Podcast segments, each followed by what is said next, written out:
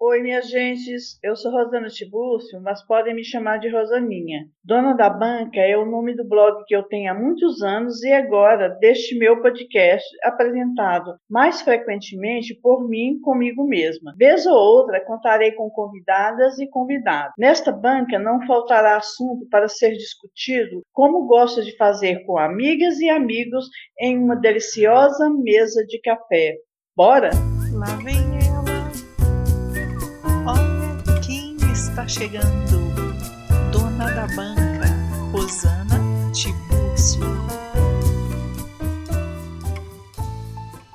início dos anos 80, eu tive duas oportunidades de realizar meu sonho profissional, ser funcionária pública. Me julguem. Com diferença de 15 dias entre um concurso e outro, eu fui aprovada para trabalhar na administração fazendária do Estado e no Banco do Brasil. No local para onde eu prestei concurso do Banco do Brasil, havia cinco vagas e, pasmem, passei em quinto lugar. Claro que a vaga era minha. Soube dos resultados dos dois concursos no mesmo dia e quase que literalmente perdi um filho, uma filha no caso. Tamanha emoção. E foi aí que minha saga feminina começou. Ao ser chamada para trabalhar no bebê, me impediram de tomar posse porque eu estava grávida. Me impediram porque, afinal, eu estava doente, né? Logo em seguida, fui chamada para a administração fazendária para o cargo em que eu tinha sido aprovada em terceiro lugar. E nova saga. Essas histórias eu conto neste episódio que faço com Ana Paula, a Aninha, que tem uma vasta experiência na área de recursos humanos e veio debater comigo sobre o que mudou dos anos 80 para cá. Será que a Aninha também atravessou caminhos tortuosos como se eu atravessei? Como a mulher, sobretudo a mãe, é atualmente recebida, reconhecida e valorizada no mercado de trabalho. Essas e outras questões são abordadas por mim e minha convidada neste nosso nono episódio que nomeei de Banca da Mulher no Mercado de Trabalho.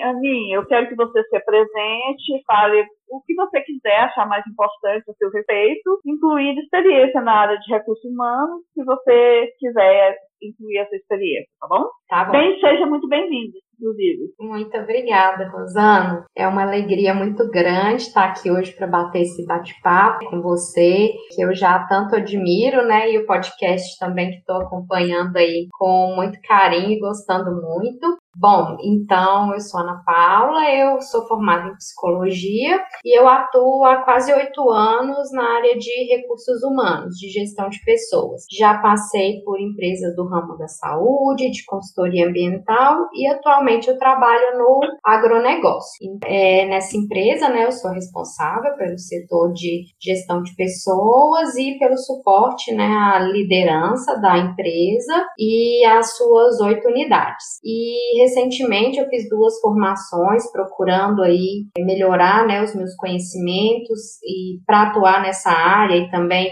em termos de atendimentos, consultorias. Então, recentemente eu fiz uma formação em Business Partner e também em mentoria de carreira. E eu já possuo também um MBA em gestão estratégica de pessoas. Eu acredito que né, a minha escolha a minha trajetória profissional estão marcadas principalmente por minha paixão por gente e por gestão. Então, é, aliando aí esse a minha formação, né, em psicologia, então é, esse olhar aí para o ser humano e para o ambiente organizacional que eu me apaixonei por esse ambiente dinâmico e desafiador e é onde eu venho atuando e construindo minha carreira. Nossa, Aninha, é tanta coisa, né? Eu não sabia. Parece ser muito feliz na sua profissão, né, Aninha? Sim, sou muito, sou apaixonada. Realizada. E quero sempre aprender mais, mais e poder contribuir mais para o desenvolvimento das pessoas. Eu acredito que essa é a minha grande missão, meu propósito. E eu fico pensando assim, Aninha, que não tem como, apesar de você ser feliz na sua carreira e tudo mais, esse episódio nosso não tem como a gente abordar esse episódio sem falar na discriminação que a gente sofre. Eu quero tentar resumir o que foi que aconteceu comigo, então. É, eu passei nos dois concursos numa época muito próxima uma da outra, com uma diferença de 15 dias. E soube dos resultados dos dois concursos no mesmo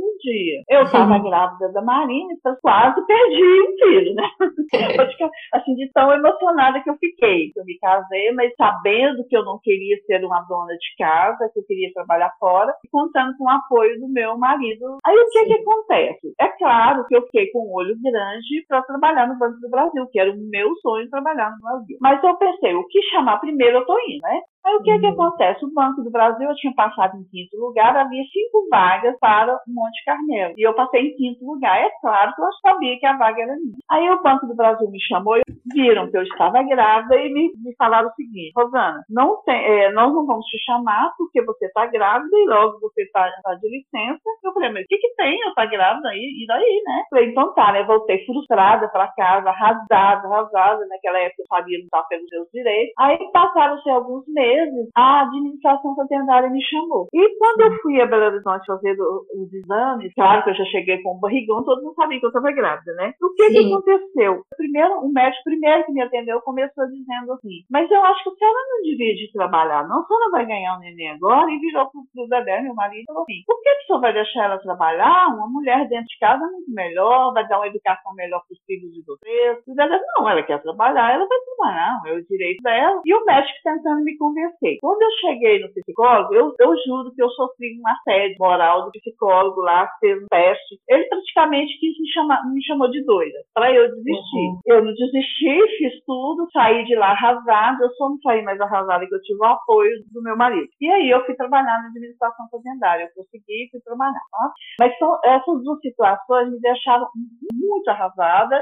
Então é essa história mais ou menos que eu queria contar. E quero ver se você tem algum relato similar Rosana, para contar para gente? Olha, Rosana, infelizmente, de lá para cá, né, eu acredito que a sua situação, infelizmente, ainda se repetiu com muitas mulheres e eu também já passei por algumas situações, é, talvez por algumas que eu passei eu nem me recorde, né, talvez eu não tenha me atentado a isso, né, como você disse, é, que não sabia lutar pelos seus direitos, talvez algumas delas eu passei por elas até sem, sem perceber. Uma que me é, chamou muito atenção e foi até algo que veio à tona quando uma vez no seu Instagram você comentou, né, dessa história que você passou, foi de um processo seletivo que eu participei alguns anos atrás, acredito que deve ter uns três anos e meio por aí. Eu cheguei até a última fase desse processo seletivo eu e mais uma menina. Quando eu fui receber o feedback final dessa,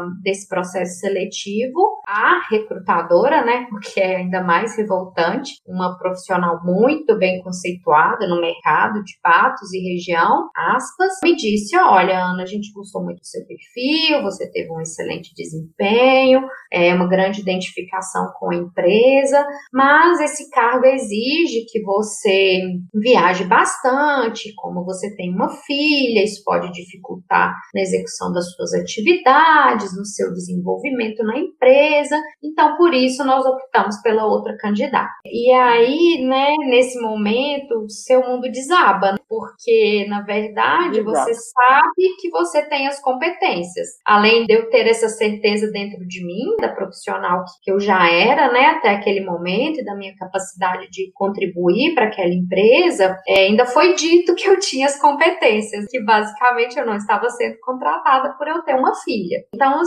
o primeiro sentimento ele é de revolta, né? Ele é de impotência certa medida. Mas acaba que com a ajuda, né, das pessoas próximas, enfim, com quem eu conversei, o meu, a minha elaboração, né, veio no sentido de pensar que talvez naquele lugar eu não fosse ser realizada. Talvez ainda bem que isso aconteceu logo no início, do que depois eu estar lá e sofrer situações piores. E na época eu estava trabalhando, estava feliz onde eu estava, então talvez eu fosse trocar né, um lugar que eu estava por uma oportunidade onde eu não pudesse me desenvolver. Mas é muito cruel, né? E é muito revoltante nesse sentido de que as nossas competências elas são subjugadas em detrimento de uma condição que é a maternidade. E, né, do ponto de vista meu, enquanto profissional, naquele momento, né, eu era candidata, né? Eu não estava como recrutadora. Então, né, eu, enquanto recrutadora do outro lado, eu não perderia esse tempo e não não envolveria um candidato, uma candidata, até a última etapa, sendo que desde o nosso primeiro contato, desde o meu currículo, já constava que eu tinha uma filha, né? Então, por que me levar até a última etapa do processo seletivo para depois dizer que isso era o fator de impedimento da minha contratação? Então, enfim, a gente ainda esbarra com essas questões éticas, né, na profissão, no mercado de trabalho, e daí também a nossa força, né, para a nossa necessidade, né, de estar forte para enfrentar essas essas intempéries aí, esses obstáculos no meio do caminho, ainda assim vindo de mulheres. Né? Pois é, é, eu ia até te perguntar os sentimentos que, que sentimentos que te afetou, né, o lado profissional e tal, mas você já, já falou o que você sentiu, né? Mas, Aninha, eu fico Sim. imaginando, você falou que tem três anos isso? Sim, mais de três, três anos. anos. Aí, aconteceu isso comigo na década de 80 e com você agora, ontem. Agora. Infelizmente, eu tenho certeza que hoje já aconteceu com muitas outras mulheres, infelizmente. É. E eu participo de vários grupos com mulheres, principalmente profissionais de RH, onde a gente compartilha muitos relatos de, às vezes, situações engraçadas, às vezes, né, situações tristes, enfim, situações de superação. Pois é, Aninha, ainda bem que você é, teve essa percepção de que não era uma empresa boa, porque uma empresa em que a pessoa que está recrutando deixa você chegar nessa fase, né, sabendo, é muito ridículo. Isso, de certa forma, te deu uma força, não deu? Sim, exatamente. É? Exatamente. Eu acredito Entendi. que é claro que eu falo de um lugar de muito privilégio, mas é, a gente precisa, enquanto profissional, né, se valorizar, igual você já falou em outros episódios aí, né? Saber do seu potencial. Você sabe que você é boa no que você faz. Então, aquela Isso. oportunidade, aquela empresa, aquele lugar, de fato, para sua carreira, não, não ia acrescentar. Né? Então, é a hora de colocar a cabeça no lugar, repensar, reavaliar a sua trajetória, né? quais são os seus objetivos enquanto profissional e daí sim procurar empresas com as quais você minimamente se identifique e fazer essa busca aí por uma recolocação de uma forma até mais estratégica, procurando empresas que é onde tais posturas possam né, ser pelo menos minimizadas, né, ao longo aí do processo seletivo e da sua trajetória profissional lá dentro. Essa história afetou o seu lado maternal? Do meu lado maternal, é claro, né, que a gente tá, enquanto mãe, a gente nunca pensa só por a gente mesmo, né? Eu penso no meu bem-estar e todas as minhas escolhas, elas são pensadas também em relação ao que eu considero ser o melhor para minha filha. Então, enquanto mãe, é, eu tento sempre conversar com ela e passar para ela, claro, essa minha paixão pelo que eu faço, pelo meu trabalho. Também sempre falo das idades também do dia a dia, porque acredito que compartilhar isso é muito importante, até mesmo para a criança entender que nós não somos perfeitas, que nós não somos é, 100% do tempo fortes, que nós temos nossos momentos de fraqueza, que nós podemos expressá-los, eu acredito que isso é muito importante. Então, todas essas situações eu sempre procurei também ressignificar com a minha filha. Então, em certa medida, eu sempre falava para ela: ah, hoje eu vou fazer uma entrevista, assim, assim, assado, quando não dava certo, eu compartilhava com ela. Então, ele foi um momento de demonstrar, né, as minhas fragilidades, as minhas tristezas, mas também a capacidade de superar isso. Isso faz parte da nossa vida profissional e também na nossa vida pessoal. Não é todos os dias que nós vamos estar bem. Do lado profissional,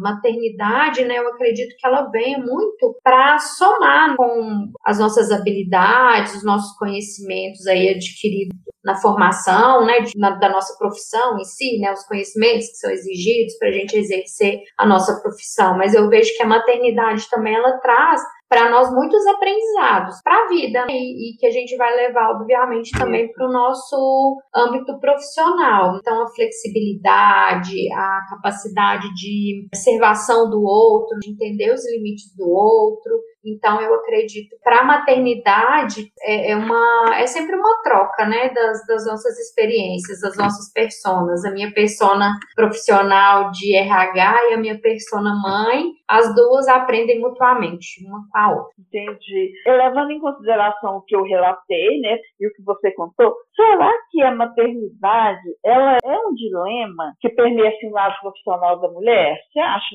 isso? Olha, Rosana, eu acredito que alguns passos já estão sendo dados nos últimos anos, mas ainda é algo que eu considero incipiente, né, pelas minhas observações. O que acontece, né, para a maioria das mulheres que já estão inseridas, né, no mercado de trabalho antes de engravidarem? A tendência é que elas vão postergando a maternidade ao máximo, além de ter aí uma padronização do que, que é a idade fértil da mulher, né, que ah, depois dos 40 anos é gravidez de risco, depois dos 40 anos você já não não serve para engravidar, você já não vai conseguir cuidar do seu filho, ainda existem muitos estigmas. Então, o que eu vejo é que as mulheres que já estão no mercado de trabalho e talvez em posições maiores, né, de liderança ou almejando posições de liderança, elas ainda tendem muito a postergar a maternidade e justamente por conta, né, da, da consequência após a maternidade. A gente sabe que as estatísticas mostram, né, que grande parte das mulheres quando elas retornam da licença maternidade, elas são demitidas pelas empresas. Então, existe sempre, eu acredito que esse é um dos principais dilemas que permeiam a maternidade. E, né, além da, das empresas estarem né, mais atentas a essas habilidades das mulheres adquiridas com a maternidade, com a própria maturidade,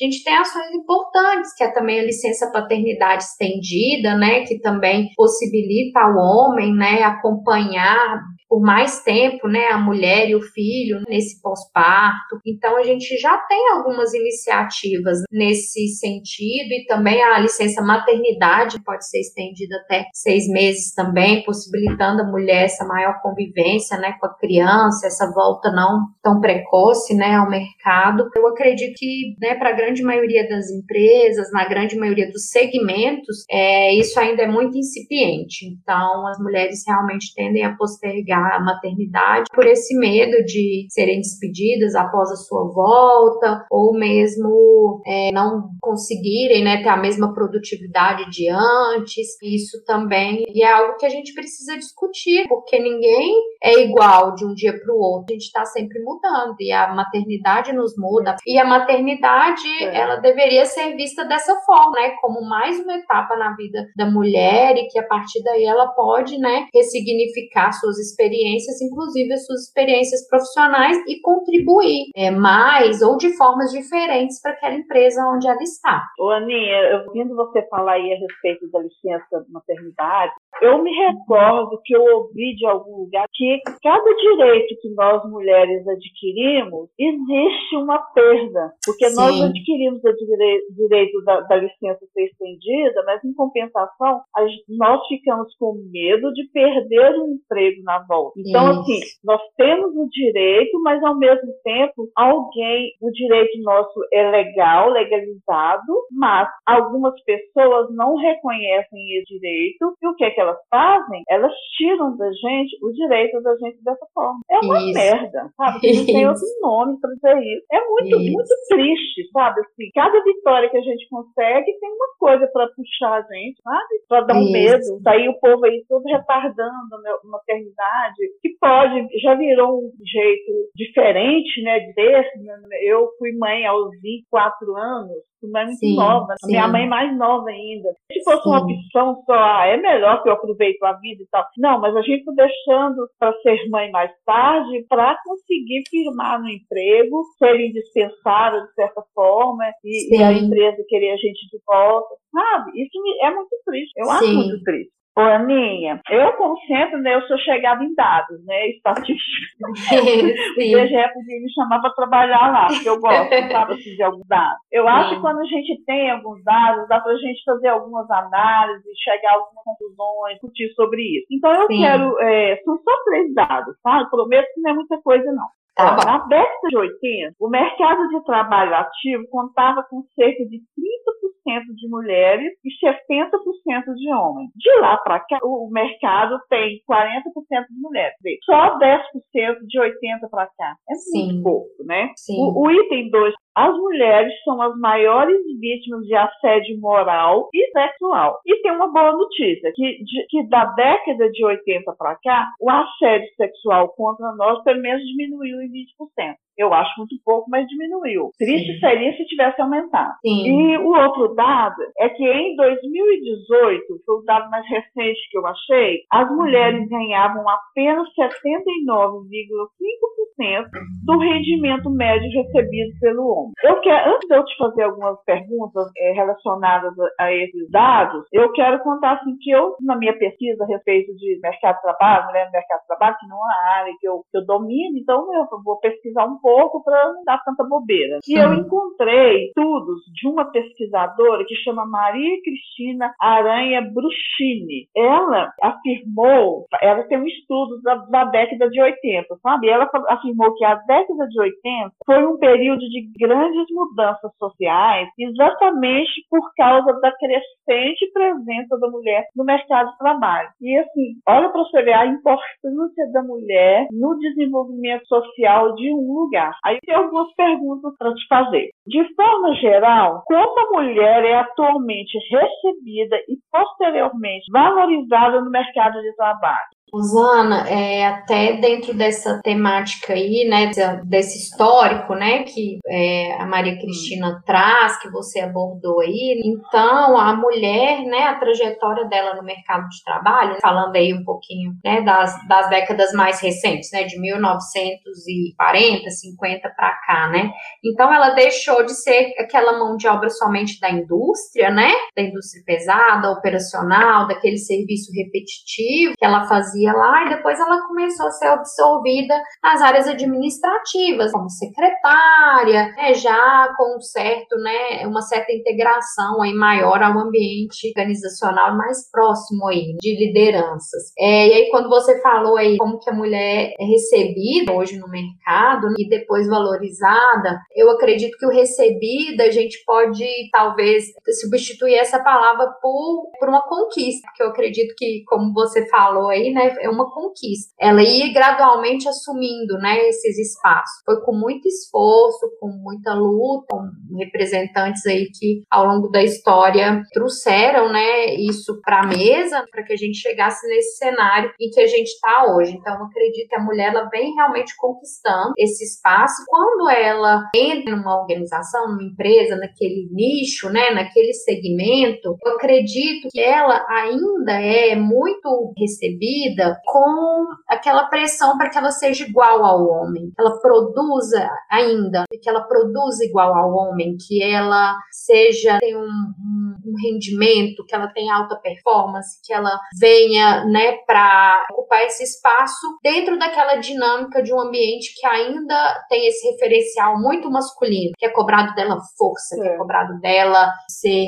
assertiva. Então, tudo isso que são características mais ligadas ao universo masculino. E é, me chama muita atenção, eu tive esse insight algum tempo atrás, eu volto e meio eu penso sobre isso. Não sei se você já observou nos álbuns de formatura, fotos de formaturas do pessoal de engenharia, do pessoal mais na área de exatas, né, de físicas, engenharias, a, a parte de tecnologia, né, TI, automação. Eu já vi vários álbuns, várias fotos que as meninas, elas se vestem a camiseta delas da, da formatura né, das fotos, daquele momento mais informal, hum. é uma camiseta em que é desenhada uma gravata, similar Ai, ao terno, como se a mulher estiver isso. Então, entende que desde a formação dela na faculdade, nessas áreas que ainda são de predominância masculina, a gente acaba repetindo esses padrões que são da nossa cultura no geral. Nada mais é uma organização, uma empresa, um mercado de trabalho, nada mais é que um recorte da nossa sociedade como um todo, né? E aí, recentemente é. também, eu vi um, um artigo no LinkedIn, que infelizmente eu não vou lembrar de quem é, mas era de uma das Kardashians, na capa capa da Forbes. E quem são as Kardashians? Né? Elas são conhecidas pela sensualidade, pelo padrão estético, Isso. né? Enfim, pelas roupas coladas e tudo. E uma delas, eu não sei se é a Kelly Jenner, posso estar enganada, eu não sei muito diferenciar elas. Mas ela estava na capa da Também Forbes com. É, mas ela estava na capa da Forbes com um terninho preto, que não tem nada a ver com o que ela vende, com o que ela desperta no público dela, com o que ela desperta nas pessoas, com o que fez ela chegar onde ela está. Porque ela não chegou onde ela está de terninho preto. Ela chegou pela sensualidade, pelo cuidado com a beleza e, obviamente, pela visão de negócio dela, claro, né? Porque ninguém constrói um império desse sem, pelo menos, grandes parceiros aí por trás para construir uma, uma história de sucesso. Então, eu acredito que a gente já tem né, alguns avanços nisso, mas eu acredito que a, da mulher ainda é muito cobrada essa postura masculinizada. Ou, no caso do RH, que é a minha realidade, quando, muitas vezes quando eu entrei nas empresas, a mulher e a profissional de RH, ela entra muito assim, como salvadora da pátria. Ai, nossa, agora você chegou aqui na minha empresa, ou vai dar um treinamento, né? Nossa, agora você chegou aqui, não, agora você vai resolver um problema, agora você vai educar esses homens aqui. E agora você vai salvar isso aqui, agora você vai melhorar o clima da organização, agora com você aqui tudo vai se resolver. Então eu vejo muito esses dois lados, ou de uma personificação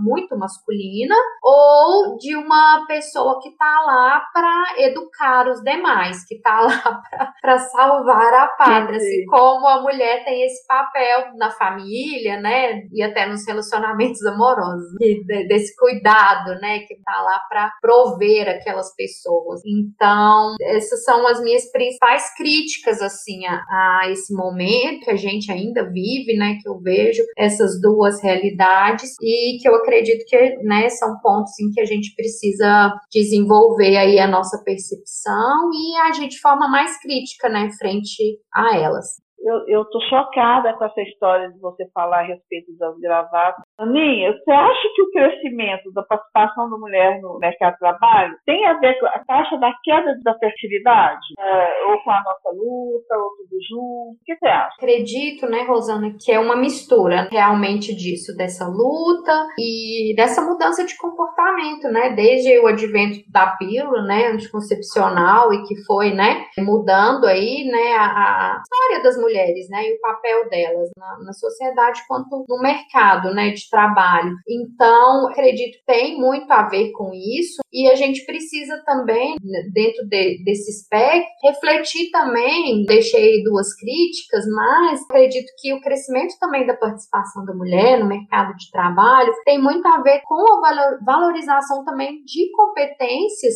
que as mulheres têm mais facilidade em desenvolver. Então, muito relacionada aí a, a resiliência, muitas coisas vindas também da maternidade, mas toda essa questão da resiliência, da empatia, dessa habilidade de mediar conflitos, desse papel mesmo conciliador em muitos momentos, de uma capacidade, um olhar né, sistêmico, é, até mesmo dessa habilidade de fazer várias coisas ao mesmo tempo. Então eu acredito também que as organizações elas têm se tentado para essas competências que né, muitas mulheres já têm, né, mais desenvolvidas e que ao longo da sua vida foram desenvolvendo pela própria construção social, né, do que do que é o feminino, né, de, dos papéis que desde criança a gente assume, que acaba que no ambiente organizacional é, são valorizados. Então as empresas elas também têm se atentado para isso e têm valorizado também essa percepção que as mulheres têm, que elas trazem para o dia a dia da organização e que elas podem, né, contribuir mesmo né, em ambientes altamente competitivos, né, a mulher consegue trazer esse olhar e trazer, em certa medida, esse equilíbrio aí entre o que é proposto em termos de produtividade, de performance e também esse olhar sobre o humano, sobre o indivíduo, né?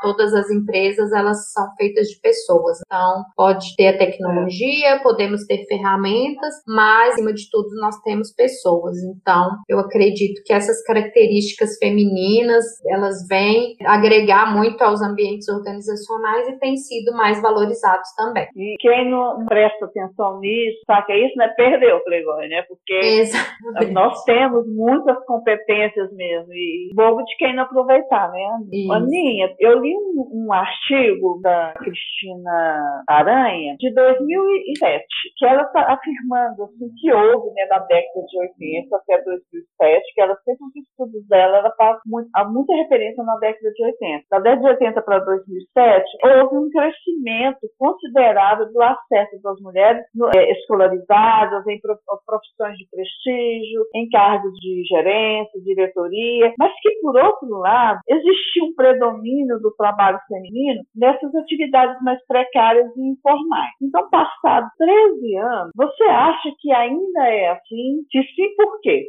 É, Rosana, infelizmente, né, a gente tem aí alguns dados que já são muito favoráveis em termos de Brasil, mas é, trazendo aí também um dado, que eu também gosto de alguns dados para a gente clarificar um pouco, né, as nossas percepções dos assuntos. Então, no Brasil, atualmente, apenas 3% das mulheres ocupam cargos de liderança nas empresas. Então, a gente já tem, né, essa ascensão, cargos de de, nível assim médio, né, de liderança, de analistas, a gente tem avanços maiores da participação feminina neles, mas basta a gente olhar para o empreendedorismo feminino, né? Ana, fica muito claro para nós essa alta concentração de mulheres que, por necessidade, para não passarem fome, para criarem seus filhos, estão majoritariamente nessas atividades, principalmente como prestadoras de serviço. Então, desde as empregadas domésticas, que são, em sua grande maioria, é, é, quase 100% são mulheres, e em sua grande maioria são negras, que é outro recorte importante também da gente pensar, e nas funções mais precarizadas também. Mesmo quando elas estão inseridas no elas ainda estão nas funções mais precarizadas, como a questão da limpeza, a parte de serviços mais pesados também, e a, da questão da informalidade, que desde né, dos, dos mais diversos nichos de prestação de serviço. Então, manicures, cozinheiras, né? Pessoas que é, fazem aí também em casa, né? Que trabalham em casa, também é o que muitas vezes possibilita a elas criarem os filhos, conciliar uma atividade profissional produtivo com a criação dos filhos e pensando em mães solo, né, que muitas vezes nem tem, né, um companheiro ali para, né, ajudar no, nos proventos da casa e, e, na criação de filhos. Então a gente tem sim avanços, mas infelizmente a participação, né, ainda cresce muito nessas atividades menos valorizadas. Por exemplo, questão dos professores também tem um dado que é, fica muito claro, pelo menos no meu histórico aí, enquanto aluna, enquanto dante, no ensino fundamental, a grande maioria das professoras são mulheres e são ah, os cargos que são menos valorizados. Desde a educação infantil, ensino fundamental, são os professores que têm menor remuneração. E aí, quando a gente chega no ensino médio, aí já falando também um pouco mais de escolas particulares, né? Então a gente já vê uma predominância maior de homens, que no ensino médio, né, a gente já tem uma, uma remuneração maior, diferenciada diferenciada. E daí até né, o ensino superior também, onde né, em determinados cursos, em determinadas áreas, a gente tem né, uma participação maior de homens, que é onde a remuneração é maior, onde, enfim, tem também um maior reconhecimento social. Então a gente tem que sempre né, olhar né, que esse acesso né, ao mercado de trabalho, infelizmente, ele ainda não ocorre de uma forma igualitária, né? ainda tem todos esses vieses ainda, a ascensão das mulheres, ela ainda ela ocorre ocorre apesar de tudo isso. Não é com aditivos, né? Não é com fatores somando. A ascensão da mulher no mercado, ela ocorre apesar de, né, muitos fatores. É muito difícil. Agora, assim, em se tratando, falei do artigo da Cristina, né, que ela falou as mulheres com mais estudos, estão galgando cargos melhores, em se uhum. tratando de organizações mais bem estruturadas, quais as mudanças positivas que você pode destacar nesse cenário em relação às mulheres? Possível, eu quero que você dê exemplo dessas mulheres. Dificuldades conseguem concluir o ensino superior, conseguem chegar aí a um mestrado, um doutorado e colocar em uma posição em que elas conseguem ter esse desenvolvimento, né, da carreira delas, ou pela via do empreendedorismo, que também tem permitido aí muitas mulheres conquistarem um grande destaque aí no, no cenário nacional e, e, internacional. Então, né, no que diz respeito a, a organizações é mais bem estruturadas, o que eu vejo é realmente a valorização né, dessas competências femininas, do que essas mulheres têm para contribuir. E quando se pensa né, no empreendedorismo, eu acredito que vem muito, obviamente, da necessidade, né, mas também dessa criatividade, da, da capacidade das mulheres olharem para os problemas e pensarem em soluções de baixo custo, criativas. Então, os caminhos que, que, que eu observo de mulheres que tiveram é, sucesso né, nas suas carreiras vem muito disso. E pensando é. em mulheres aí que viram quebrar esse ciclo, eu consigo pensar em três, assim, na verdade são quatro, mas duas estão na mesma empresa. São mulheres que eu admiro e que eu acompanho aí nas redes sociais e acompanho o trabalho. É, a primeira delas que eu queria falar é a Raquel Maia, que ela foi CEO da Lacoste de 2018 até esse ano e atualmente ela ocupa agora, é, ela tem uma consultoria muito focada em diversidade e hoje ela está ocupando cargos de conselheira em outras empresas, então já trazendo né, toda a vivência dela em grandes organizações, multinacionais, né, como a Pandora, ela trabalhou também na farmacêutica na Novartis, na Tiffany, Com, né, então uma, uma mulher que, que, que, é negra, né, e que durante muito tempo é, ocupou posições de liderança, né, enquanto CEO, no mercado de luxo. Então, é a exceção da exceção.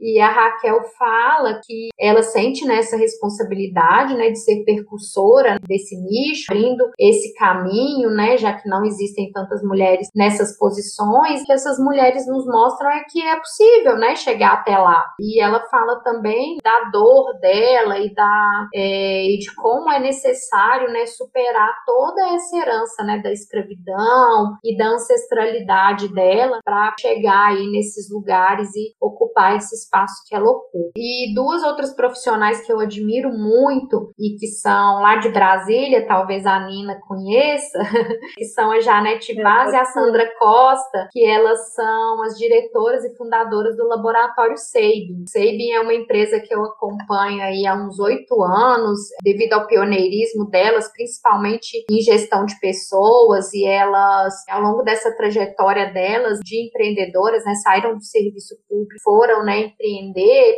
e começaram com somente o laboratório de análises clínicas, hoje já passaram para imagem, estão passando para atenção básica. Eu li recentemente o relatório de sustentabilidade da empresa que elas lançam todo ano, né, falando do, do ano anterior, né? Então eu li o de 2019. Então elas possuem muitas ações voltadas para diversidade, valorização dos funcionários. Elas estão aí há 17 anos, né, no ranking das melhores empresas para se trabalhar. Já foram consideradas a terceira melhor empresa para mulher trabalhar, considerando o entre as grandes empresas aí nas categorias, né, do Great Place to Work, que é essa premiação que ocorre anualmente. E o último relatório deles de sustentabilidade traz um número de alegrar qualquer pessoa, qualquer mulher e qualquer pessoa minimamente preocupada, né, atenta a esse movimento do mercado. Lá no Sabin, 74% dos cargos de liderança da empresa são ocupados por mulheres. Então, isso é algo, é, então isso é algo que realmente, né, precisa ser aplaudido e reconhecido. E eles têm desenvolvido aí outras ações de diversidade também, que eu acredito é um todo, né, Rosana? É a gente olhar não só para as mulheres Sim. também, né? A gente está falando muito de mulheres aqui, mas é. olhar a diversidade como um todo. Então, Você é muito... citou agora mesmo a mulher negra, né? Casa, Isso. É, tem que olhar como um todo mesmo. Né? Mas a, nosso foco é a mulher, mas não tem como a gente deixar de olhar. E a mulher, quando ela está nessa posição, você falou essa aí, ela, e ela tem esse olhar carinhoso para a diversidade, é muito. A mulher com um olhar carinhoso parece que é o que a gente quer, que a gente espera. E por último, não menos importante, é a Luísa Helena Trajano, presidente do Magazine Luiza. Ela é uma de, de uma simplicidade assim encantadora e de uma perspicácia nos negócios e para esse olhar carinhoso que você falou. Então, ela tá aí, né? Ou, já tá nessa trajetória de conselheira que a, que a Raquel tá iniciando agora, ela já tá. E, né, dentro da empresa dela, ela sempre procurou ser pioneira no que diz respeito à inovação, criatividade, incentivos de valorização das equipes, das pessoas. Agora, na pandemia, ela, ela e o filho, principalmente à frente da empresa, tiveram uma sacada incrível que foi colocar o site deles à disposição de pequenos é, vendedores, pequenos comerciantes das cidades que puderam usar a plataforma deles, o site deles, para montar, entre aspas, suas lojinhas dentro do site. Isso é incrível, né? E ela é, cumprindo esse papel, né, social e, obviamente, fomentando ainda mais o negócio dela, né? Obviamente, de uma forma muito estratégica e visando o, o crescimento da empresa dela, né? E ela fala que eh, quando eles foram, fizeram a transição, né, para capital aberto na Bolsa de Valores, muita gente criticou, né? Ah, quem vai querer ações do Magazine Luiza? Então, quem é. lá atrás comprou ações do Magazine Luiza hoje está rindo à toa Nossa, mas eu adorei Sim. essas mulheres que você citou. Aninha, que para nós, mulheres brancas, né, o mercado de trabalho não é justo. Eu não acho que é justo mesmo o mercado da mulher. O que você Sim. tem de mais relevante para dizer sobre as mulheres negras? Levando em conta que nós não temos nem noção da dor dessas mulheres negras, mas a opinião a gente tem, né? E podemos dar opinião, uhum. que de repente a nossa opinião ela vai direcionada para outro branco como nós, que nunca pensou sobre isso e que fica alerta. Isso, é isso mesmo, né, Rosana? Eu acredito que para todos nós, olhar para as questões sociais é uma obrigação, pensando na nossa realidade mundial e do Brasil, mais de 50% da população é tida como negra né, ou parda, e nos nossos ambientes né, em que a gente está não é diferente, né? Então a gente vai estar sempre lidando com essas questões.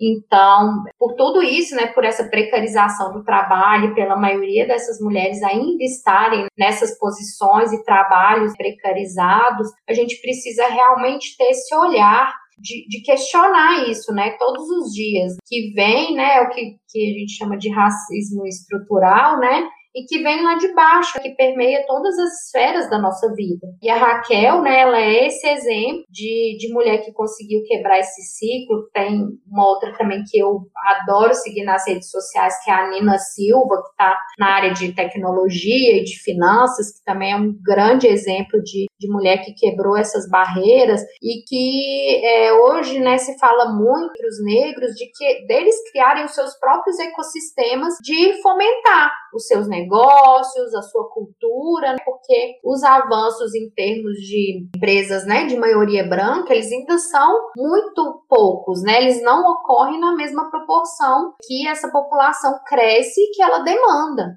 Então, por exemplo, né, a própria Luísa, né, Trajano teve um é, essa ação agora do programa de trainees para negros. Foi muito criticado, mas que é, é, um pequeno passo. Na verdade, eu acredito que ela não fez mais que obrigação, dentro da relevância que ela tem nesse mercado. É a nossa obrigação olhar para isso e dentro das nossas alçadas, nas nossas empresas, onde a gente está e na, nos círculos, né, onde a gente está, a gente tentar ao máximo trazer essas pessoas para o protagonismo de onde elas estão. Então, nós, né, nos recolhermos a nossa insignificância em termos de, de, conhecimento, né, da causa, mas a gente ter esse olhar e ter uma postura ativa, né, nisso. Então, tentar entender essas pessoas, ler sobre, conviver, isso tudo é, nos ajuda né, nessa obrigação que é fazer essa reparação obrigação. histórica. Os negros né, viveram e que a abolição da escravatura não resolveu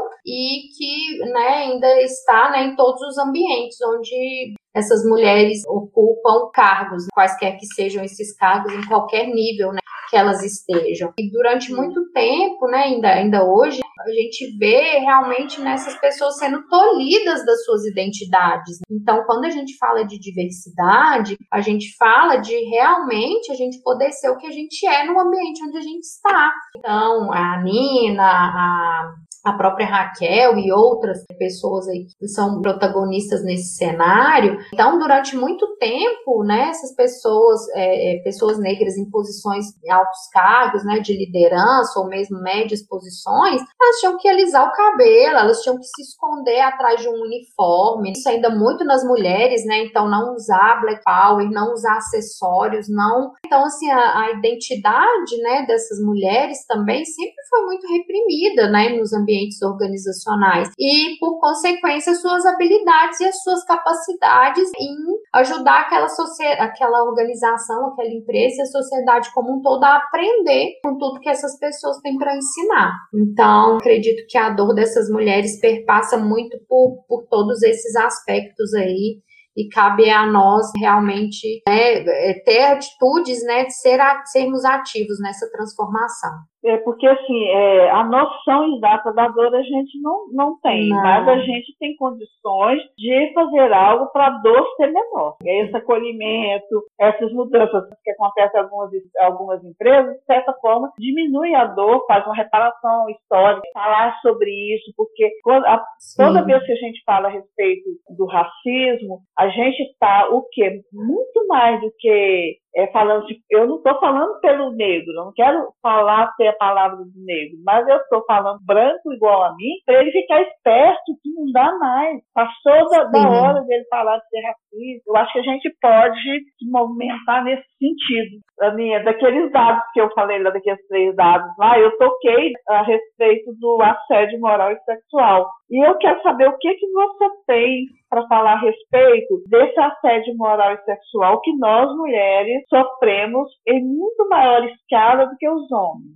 Bom, Rosana, eu acredito que é mais um reflexo da cultura machista que a gente vive. Eu acredito que isso, né, dentro das empresas, é algo que precisa ser combatido diariamente e que tem que vir realmente da alta liderança da empresa, né? porque muitas vezes o que a gente observa é que pequenas situações no dia a dia começa com a piadinha, começa com aquele toque, né, no ombro, né, mexe no cabelo da mulher e isso vai indo, vai indo até se tornar, né, uma situação muito mais grave, não que isso já não seja assédio, enfim, mas né, até chegar, enfim, a vias de fato e, e assédio das mais diversas formas, não só o sexual, mas também, também o moral, que tem muito a ver aí com essa anulação da mulher naquele ambiente, de que ela tem que aceitar tudo, que ela é menor, que o chefe é soberano ali naquela rotina de trabalho, né, que tem que aceitar tudo calada.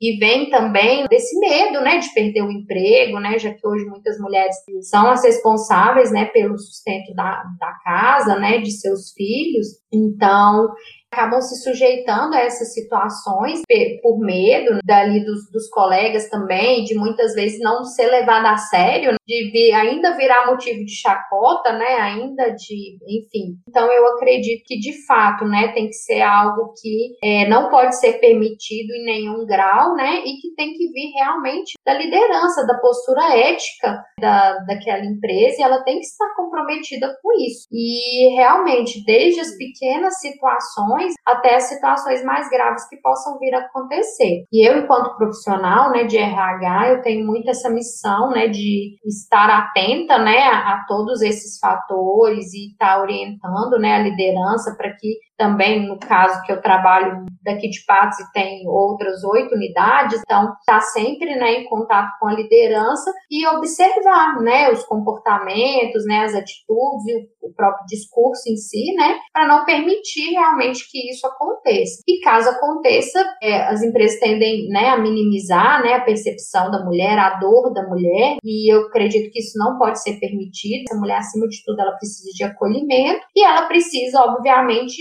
de, né, ela e toda a equipe, né, e toda a empresa precisam ver uma atitude frente a isso, uma punição ao homem que está cometendo o assédio. É. E a gente é, percebe também que mulheres, mesmo mulheres que estão em cargos de liderança, elas sofrem, né, ainda esse tipo de assédio. Tem um dado também que fala que existe uma grande resistência, tanto de homens quanto de mulheres, em relação à liderança feminina. Então, é, mais de 30% dos homens relatam que se sentem desconfortáveis como liderança feminina e 20 ou 24% das mulheres, se não me engano, elas também pensam dessa mesma forma, elas ainda se sentem desconfortáveis em ter mulheres como suas líderes, como suas chefes, né? Então, é algo que a gente ainda precisa né, caminhar muito para que né, realmente a gente consiga superar né, esses fatores aí, essa resistência né, à liderança feminina e ao protagonismo feminino dentro das organizações. Porque, de fato, isso ainda incomoda muito a mulher que se sobressai, mesmo que ela não alcance um cargo de liderança, mas que ela, de alguma forma, se sobressai ali dentro da equipe, né? Ela tende muitas vezes a ser rechaçada. Então, eu acredito que é muito importante que a gente se atente, né, a isso, para que a gente realmente consiga combater isso de forma efetiva, né? E é na cultura da empresa como um todo, né? E é no nosso e é na nossa sociedade como um todo, né? A gente não se incomodar com o protagonismo feminino, que a gente não sofra por ser competente, por se destacar.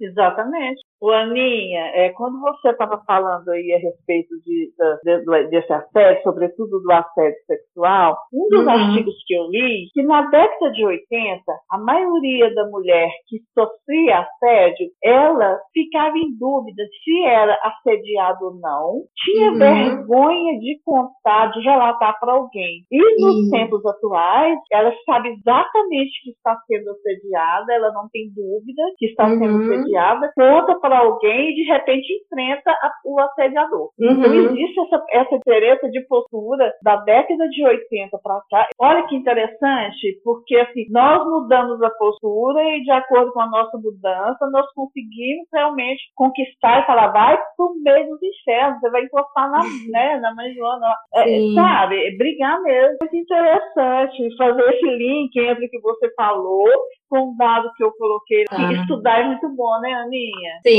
A mente da gente abre, é uma liberdade. Eu amo, amo aprender, porque você vai linkando Sim. as coisas mesmo. Eu odeio falar linkar, mas tudo bem. É, mas é tá isso mesmo. Ô, Aninha, antes da gente Oi. entrar nos nossos quadros, eu quero, uma, né, porque eu quero te fazer uma última pergunta. O uhum. que, que uhum. nós, mulheres, podemos fazer para nos empoderarmos e assumirmos o nosso lugar de direito no mercado de trabalho?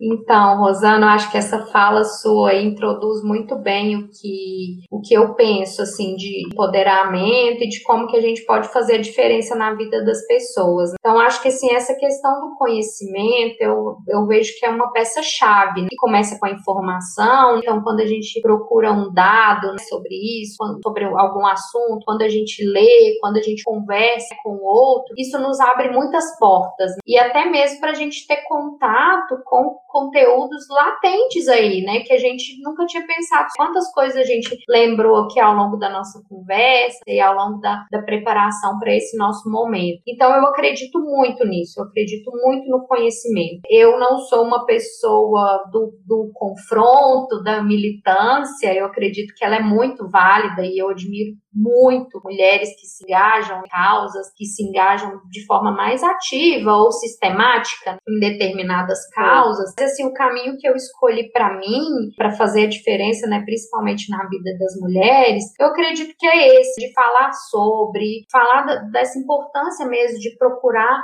estudar, de procurar se conhecer, é, né, dentro da minha profissão, né, a gente trabalha principalmente com autoconhecimento, né, então para quem pode buscar uma ajuda profissional ou mesmo por qualquer outro meio de autoconhecimento. Então, eu, o caminho né, que eu escolhi é utilizar esse meu conhecimento, a minha rede de contatos, né, o meu network, para ajudar as, principalmente mulheres. Acaba que eu me envolvo mais com mulheres. Então, eu participo de muitos grupos, as, as relações são mais virtuais, né, mas são com mulheres do Brasil todo. A gente troca informações diariamente, ajudamos mulheres na recolocação colocação né, no mercado de trabalho, análise de currículo, análise de LinkedIn. Então, fazemos muito esse trabalho né, também, que é, que é voluntário, né, e que é, acaba alimentando aí o nosso fazer diário, né, porque a gente aprende muito né, com, com essas outras mulheres. É, então, eu acredito muito nisso, nessa transmissão do conhecimento. E no, no dia a dia de trabalho, nos ambientes de trabalho, algo que sempre me incomodou muito, não só no ambiente de trabalho, desde a faculdade, faculdade, desde a escola, sempre me, me incomodou muito esse rótulo, né, das mulheres quando, quando estão em grupo, né, em ambientes. Ah, onde tem muita mulher é muita fofoca. Ah, e onde tem mulher, é, uma, quer, uma quer puxar o tapete da outra. Sempre me incomodou muito, muito, muito. E eu nunca é, suportei estar em ambientes assim e com pessoas assim, pessoas que se reúnem só para falar dos outros, para apontar defeito nas pessoas. Procuro sempre,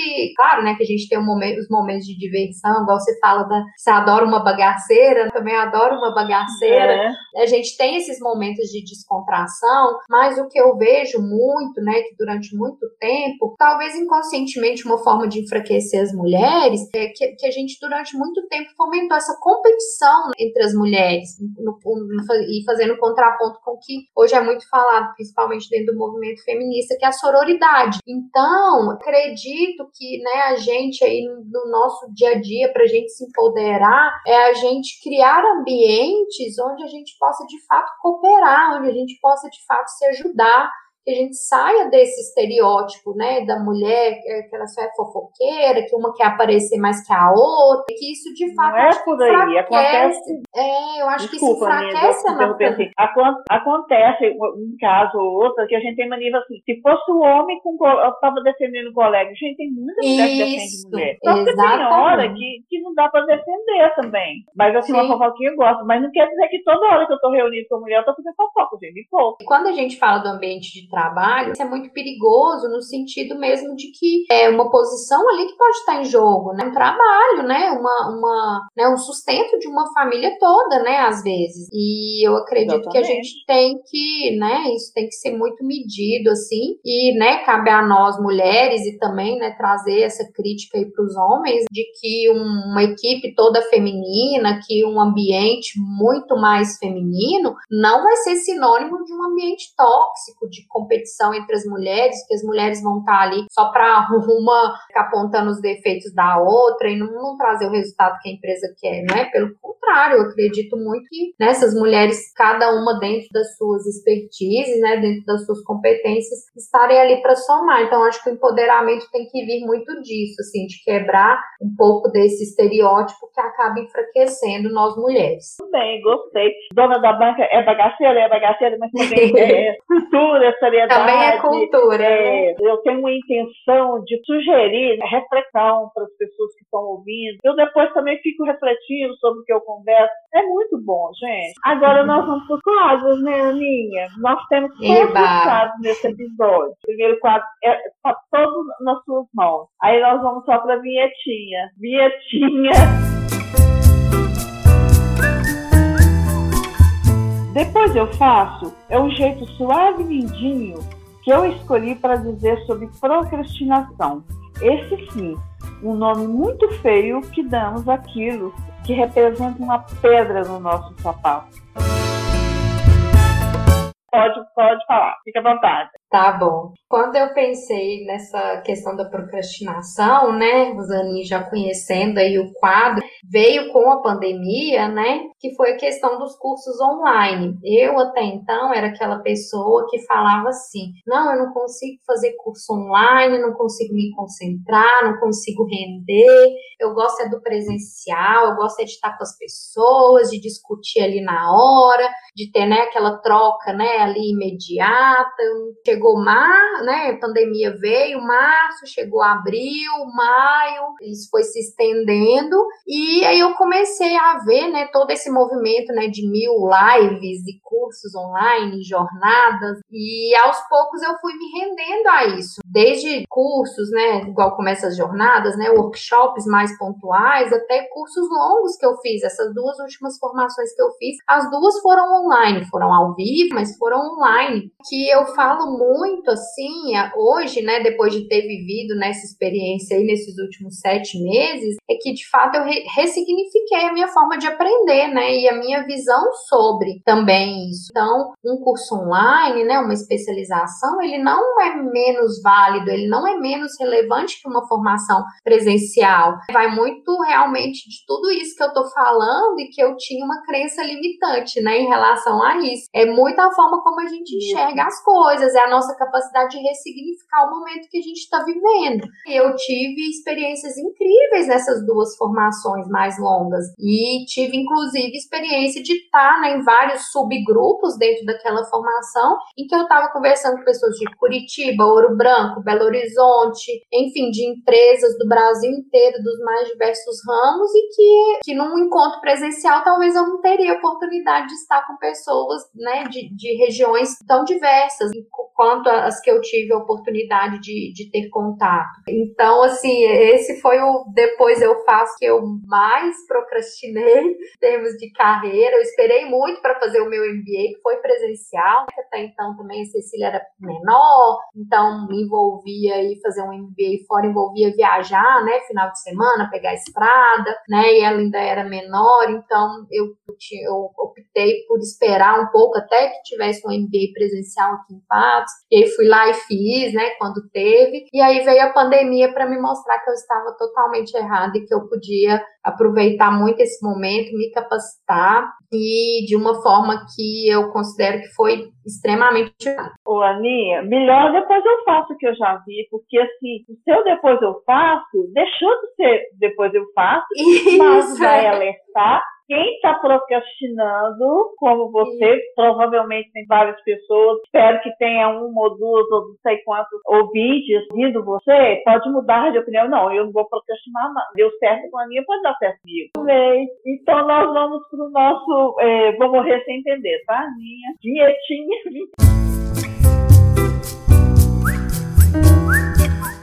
Vou morrer sem entender tem a ver com a falta. A falta de noção, bom senso, empatia, bons modos, aquele tipo de coisa que quando a gente vê, ouve ou percebe, vem aquelas indagações. Oi, como é que é? Que porra é essa?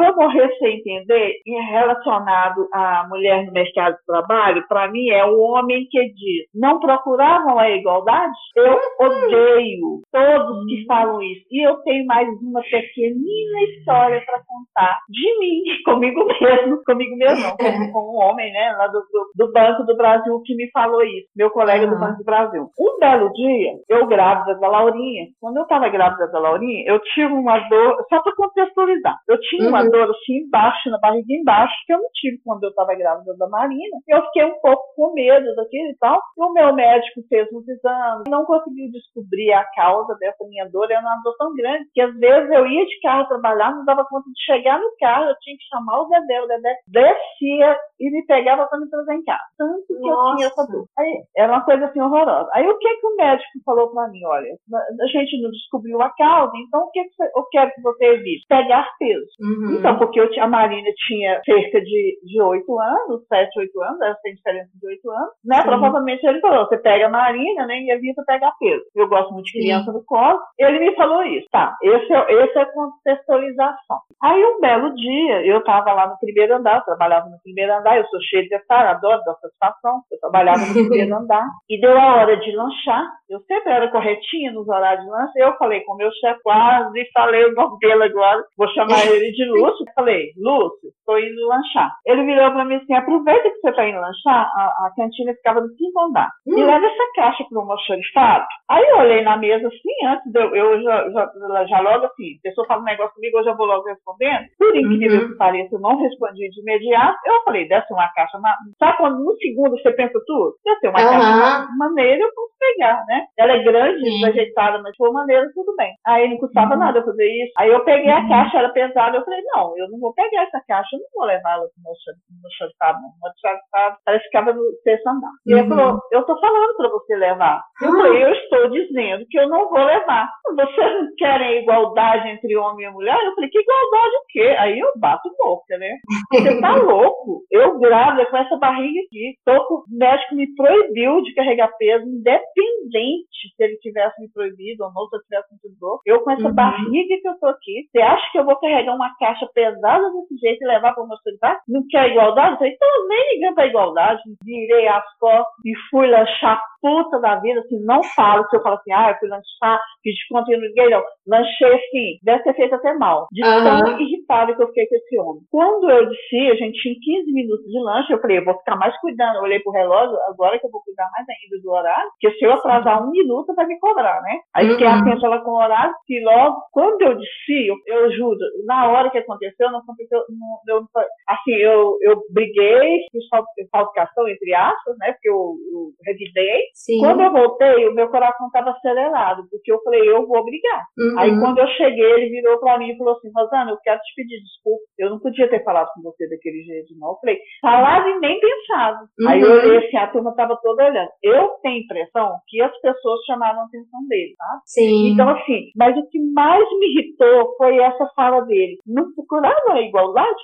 Gente, uhum. não, eu vou morrer sem entender. Aí eu quero que você é, me dê uma opinião. O que, que, você acha disso? Você já viu um homem falar as coisas no, em, em, trabalho, no mercado de trabalho? Em que situação? Você já ouviu? Então, Rosana, eu você de surpresa. Gente, é, e, a gente, e a gente fica até estarrecida, né? Como um ser humano que olha para uma mulher com uma barriga, né? Tem coragem de falar um negócio desse. Mas, enfim, tem homens que são mais sutis, né? Outros menos, né? O caso dele foi esse. Eu acredito, de fato, que realmente alguém deve ter ido lá e ter dado um toque nele, né? Falado, opa, como assim? Quem, quem você pensa que é? é e diante dessas situações, que é, essa questão da igualdade, equidade, tem essa confusão que é, primeiro que você estava numa condição especial, numa, você tinha naquele momento uma necessidade especial, em detrimento do seu quadro, né? De, de estar grávida, independente de estar passando por dor ou não. E ainda assim que não estivesse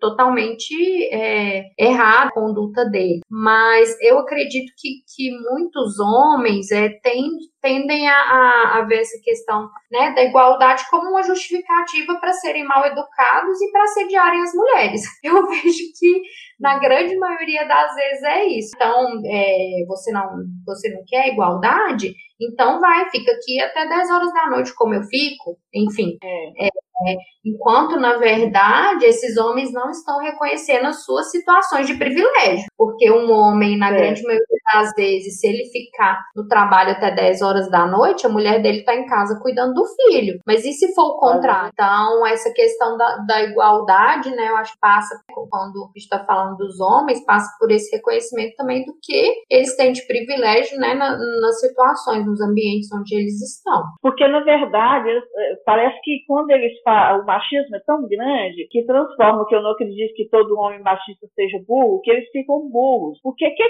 qual a igualdade que nós queremos? De condições de trabalho, de salário, de oportunidades, porque eu já tive uma outra situação também que chegou uma oportunidade de eu ter caixa lá no, no banco, aí já era, já foi em Nova Venécia, antes desse fato que aconteceu aqui em Passo, que eu comecei a trabalhar primeiro em Nova Venécia, chegou minha hora de ter caixa lá no banco, é, o, o, subgerente virou para mim e falou: Você não vai ter caixa, não, agora não. Eu falei: Por que não? Mudou o sistema, ter caixa, era, era caixa por antiguidade. Sabe? E ele falou: Não, olha o tanto de mulher caixa que tem. E se todo mundo engravidar de uma vez? Eu falei: Como assim? Qualquer coisa a gente faz um tabelinho, ó, tal dia um trepa, e eu falo desse jeito, né?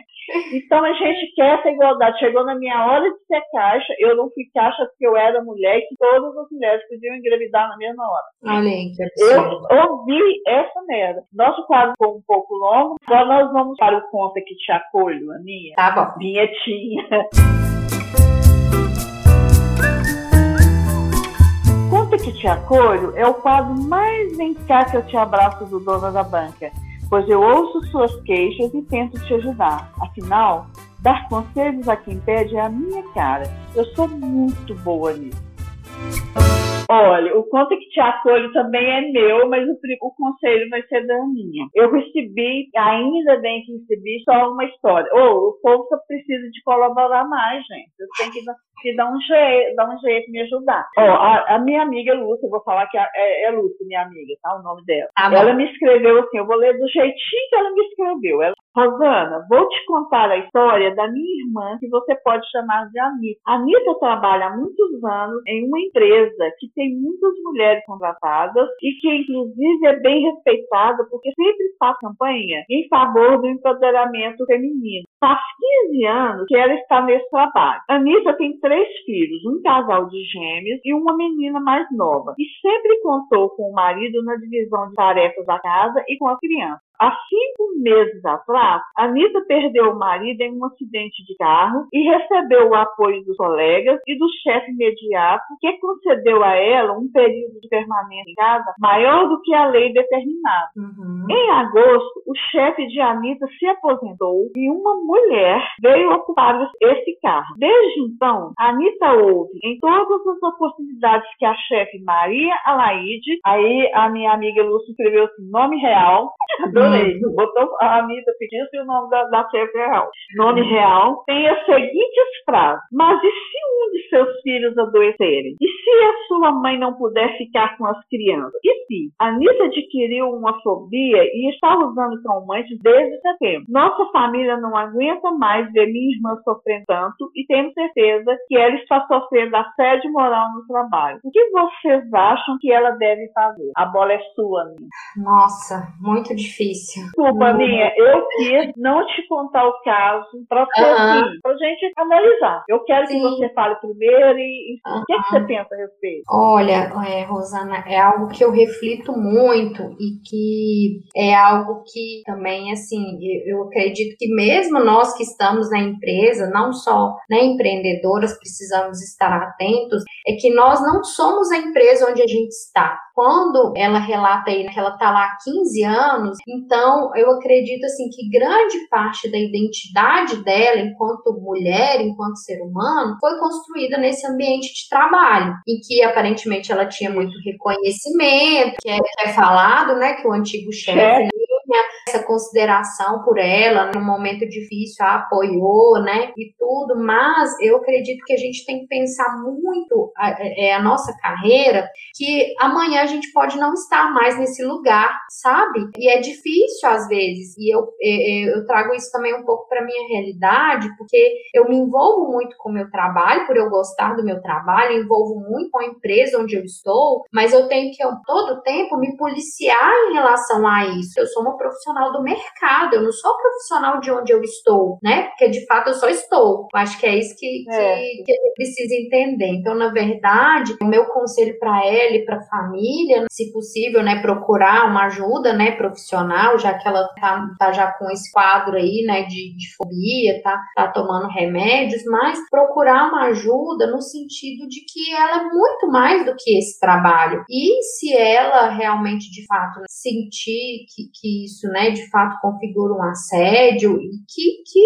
denuncie, que vá à frente com isso, que pare, né, de sofrer e que impeça que outras pessoas também passem por isso, né? Mas é um horror pensando também que é uma outra mulher que veio ocupar esse cargo e que tá, né, tendo essa postura. Mais uma vez aí a gente vê essa falta de sororidade, né, empatia. Mas de fato, né, eu acredito que, que a gente não pode contar com realmente, né, com é, a compreensão né, de todas as pessoas e, e a gente, quanto é, funcionário, empregado, a gente está sujeito né, a encontrar esse tipo de pessoa no nosso caminho, né? Pensando, né, e agora eu passando pelo lado recrutadora, né? Quem não gostaria de ter na sua equipe uma, uma pessoa que ficou 15 anos numa empresa e que tinha né, o respaldo do seu antigo chefe? Então, talvez refletir né, sobre o momento dessa saída, se ela for possível, dela né? Procurar. Dela procurar, né? Ajuda primeiro por ela, pra ela mesmo e se abrir as oportunidades aí que o mercado possa trazer para ela, quanto uma profissional que certamente é muito competente e é cheia de qualidades. Infelizmente está passando por essa situação aí de, de provação e, e, de assédio, mas que de fato não precisa passar por isso. Então aí dentro do, do que a família, né, que talvez esteja nos ouvindo também, possa auxiliar ela nessa tomada ah. de decisão para que ela né, consiga sair dessa e que ela primeiramente se fortaleça, porque essa pessoa que está assediando, sem dúvida, se incomoda com a relevância que ela tem ali dentro da empresa.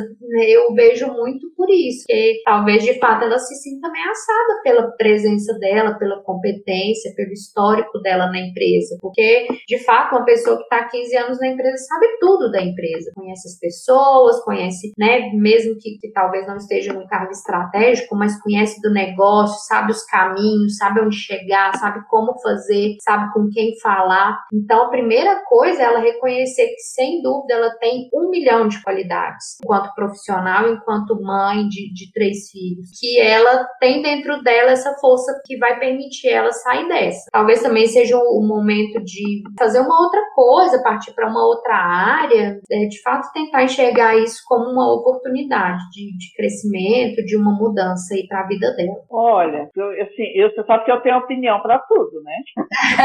a coisa mais boa que eu fiz, assim, foi assim, e realmente é assim que tem que ser, você, você falar primeiro, porque eu, eu tenho opinião para tudo, eu sou uma pessoa para dar conselho, mas quando você não tem conhecimento, de fato, de uma determinada situação, igual você tem conhecimento de RH, o meu conselho, uhum. sabe qual é o meu conselho? Primeiro eu ia dizer, né, vem cá que eu te abraço mesmo, eu te acolho, te abraço, entendo o sofrimento, e dizer assim, que realmente ela está sofrendo um assédio moral, porque ela está sendo exposta de forma constrangedora, repetitiva, prolongada, né? Tem a questão exatamente. que a gente vê clara, a gente vê claramente do mais forte subjugar o mais fraco, como ela está numa situação mais fraca agora de, de dor, de perda, uma perda é, considerável, e provavelmente ela adoeceu mais também, porque o luto é uma das maiores dores, e ela está também enfrentando uma possível maior dor, que dizem que as maiores dores do ser humano é, é a questão do luto, o desemprego e uma separação. Então ela ela está o luto e na iminência de, de perder o emprego que ela está visualizando, mas só porque de repente ela tá, não está visualizando dessa forma clara e incentivadora que você demonstrou. Não tem conselho melhor ela se preparar. Sabe qual conselho que eu ia dar para ela? Grava. Grava o que essa chefe está ah, fazendo, porque aí você vai, procura um advogado, entra na justiça, sabe? Sim, e procura sim. uma empresa que apoie a mulher, mas assim, primeiro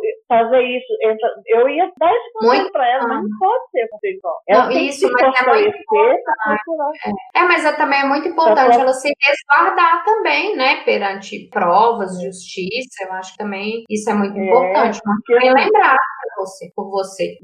Mas assim, essa coisa que você falou, olha, é, a gente tem que conversar com a pessoa dessa mesmo. Eu fico muito mandando palmas pra mim. Gente, eu amo uma pessoa que sabe, eu adoro sabedoria, eu aplaudo. É muito bom. É, uh, sabe? É bom demais. Fiquei muito feliz, eu acredito que vai ajudar muito a minha amiga Lúcia, a irmã dela, a Anitta. Penso que vai dar certo mesmo, que você focou bem nessa história. 15 anos não são 15 dias, uma bela fala da minha parte. Amei o nosso conta que te acolhe. É, meu coração está aquecido. Eu acredito ah. que a, a, minha amiga Lúcia também, a irmã dela, vão ficar aquecidas. E elas são ouvintes nossos. Nós vamos agora para o nosso último quadro, Diquinhas da Banca.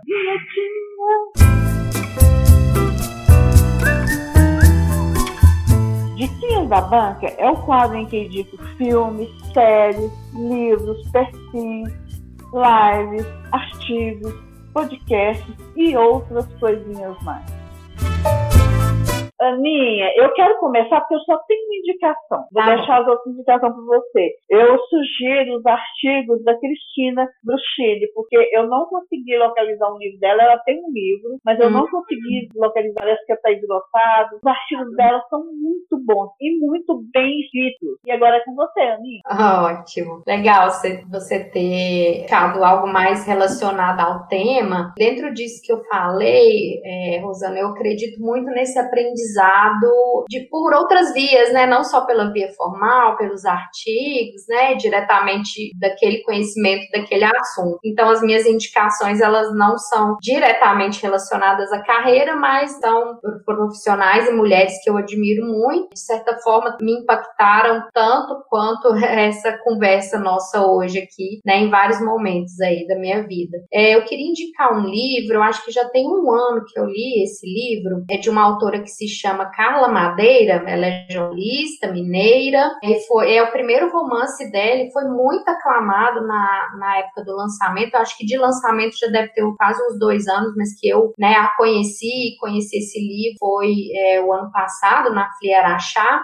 ele se chama Tudo é Rio. É, depois a gente deixa, né, Rosana, lá na, nas dicas tudo anotado. Mas é um romance dela e fala é, a história de uma prostituta e da, da história, né, dela e o desenrolar da vida dela, cheio de situações muito surpreendentes. E é um romance, assim, que eu não consigo falar outra palavra que não seja arrebatador. É um livro, assim, que me marcou profundamente, que eu ainda nem sei por que exatamente ele me marcou tanto. Talvez algum dia eu descubra, mas eu queria deixar. Fiquei assim. interessada. E a minha segunda indicação, a gente falando aí desse de, de podcasts, né, Rosana, esse novo universo aí, você está se aventurando e, e, de forma brilhante, né, já aí com tantos episódios Obrigada. e convidados aí, que é uma honra para mim já estar aqui, né? É, é o projeto piloto da Thais Farage e da Lu Ferreira, que são duas influenciadoras a Lu é designer. A Thaís hoje, né, trabalha com moda, né, mas tem história no cinema. É, então são duas profissionais que eu admiro muito, que já fizeram transição de carreira, né, as duas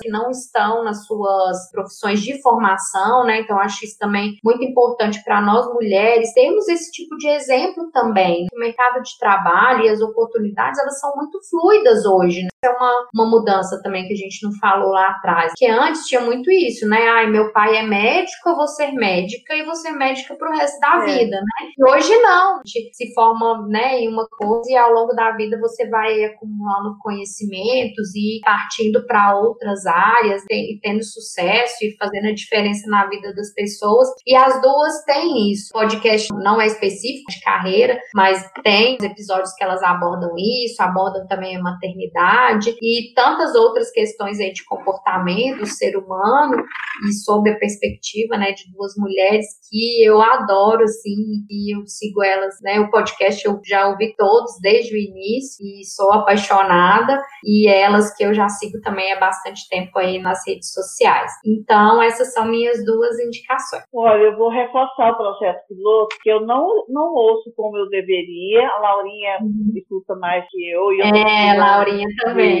adoro, né? Eu sigo as duas nas, nas redes sociais, são realmente duas mulheres com um pensamento alinhado ao nosso, né, Aninha? São mulheres Sim. que estão aí sempre na batalha contra o machismo, a homofobia, o racismo. Uhum. Olha, eu adorei uhum. suas indicações. Aí depois a gente vai colocar o endereço do projeto piloto direitinho. Olha, nós acabamos nossas diquinhas da banca, nós acabamos o nosso episódio, ah. um tempo bom de gravação. Aninha, eu quero te agradecer, eu estou muito feliz. Eu tenho que dizer que a Aninha não é só mãe da Tessa. A Aninha também é filha da Euriquinha, minha amiga e ex-colega de Copatos. Eu trabalhei na Copatos, ela é colega da Euriquinha. Cortei cabelo com ela há muito tempo, agora na pandemia eu não tô saindo, a minha manicure tá cortando meu cabelo. Eu te amo, por favor, perdoa. É, é. E ela é irmã da Laura Maria, que é uma amiga que vem, sabe? Meio desnaturada, né, Rosaninha? Meio desnaturada. Irmã também da, da Carmélia, que é uma pessoa que eu conheço menos, da família da Eurinha, mas que eu admiro também, com quem eu quero fazer um, um episódio sobre inclusão. E, e filha do, do papai Carlos, que é o Carlos dos Correios.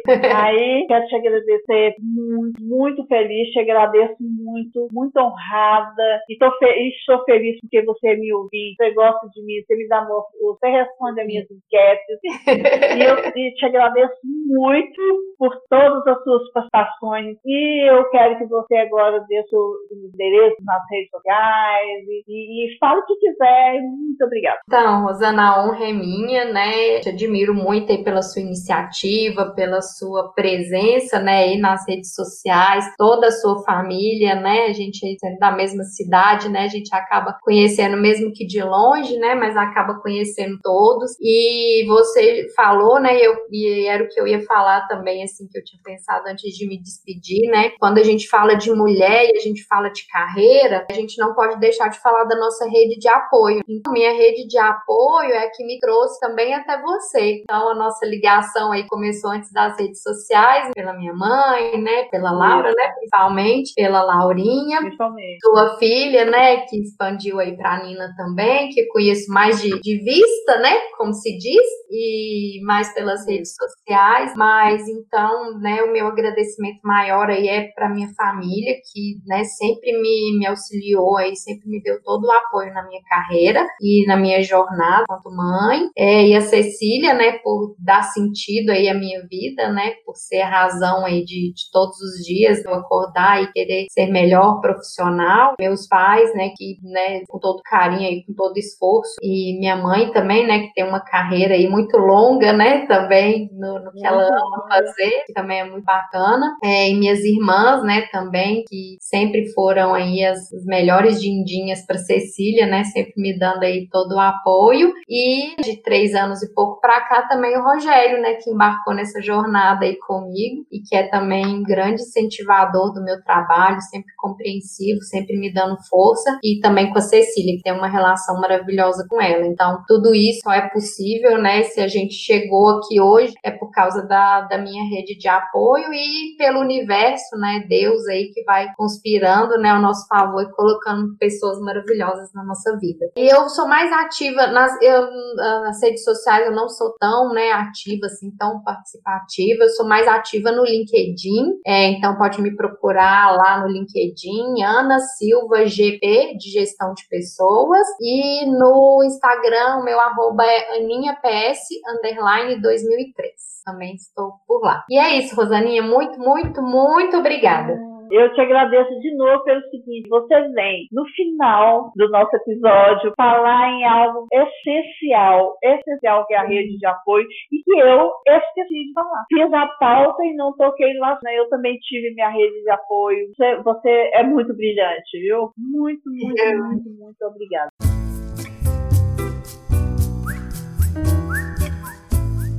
Então, minha gente, se vocês querem participar do Dona da Banca, basta enviar um e-mail para donadabanca.terra.com.br com sugestões de temas, pedidos de conselhos, dicas relevantes ou não, porque eu adoro uma dica bagaceira. Façam isso e informem, por favor, se desejam um anonimato.